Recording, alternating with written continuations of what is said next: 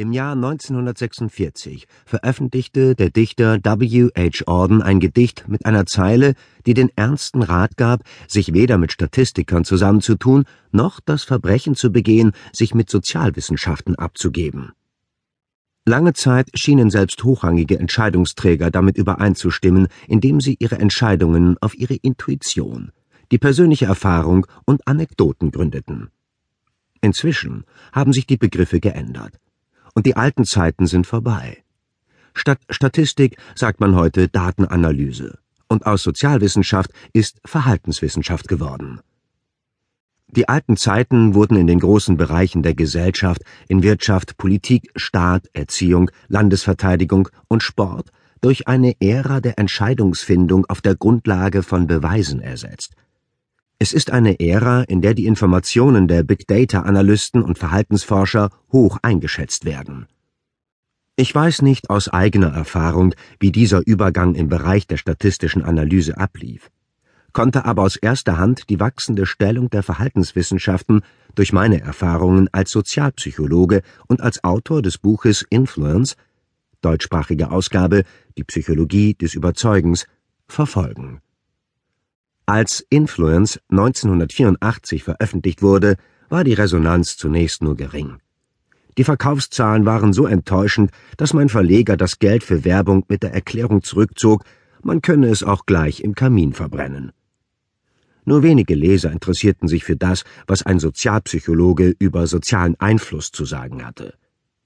Das wurde anders, als vier oder fünf Jahre später die Verkaufszahlen anstiegen und schließlich Bestsellerniveau erreichten ein Niveau, auf dem sie seither blieben.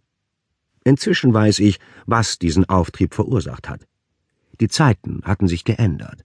Die Idee der Entscheidungsfindung auf der Grundlage von Beweisen wurde weitgehend akzeptiert, und Influence lieferte aus der sozialpsychologischen Forschung wertvolle Belege, wie man andere erfolgreich überzeugt. Belege, die zuvor nicht zur Verfügung standen, zumindest nicht so praktisch zusammengefasst. Zwei weitere Faktoren haben zu der aktuellen Popularität solcher sozialpsychologischer Analysen und, darüber hinausgehend, von Influence beigetragen.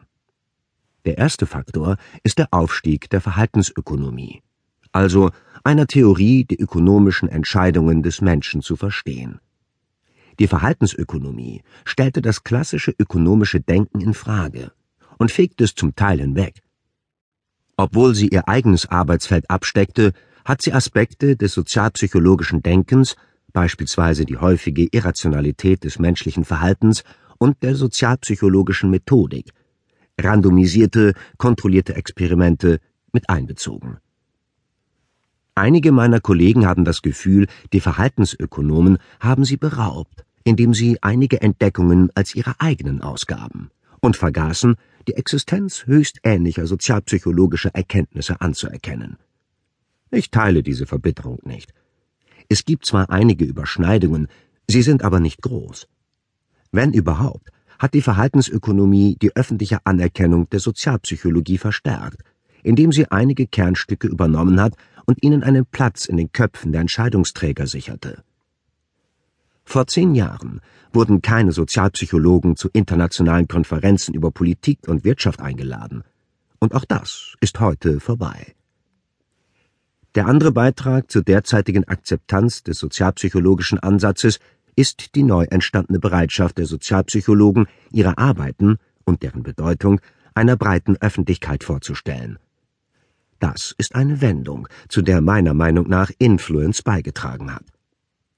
Bevor das Buch erschien, waren die meisten meiner Kollegen unsicher, wenn es um die Veröffentlichung populärwissenschaftlicher Texte ging.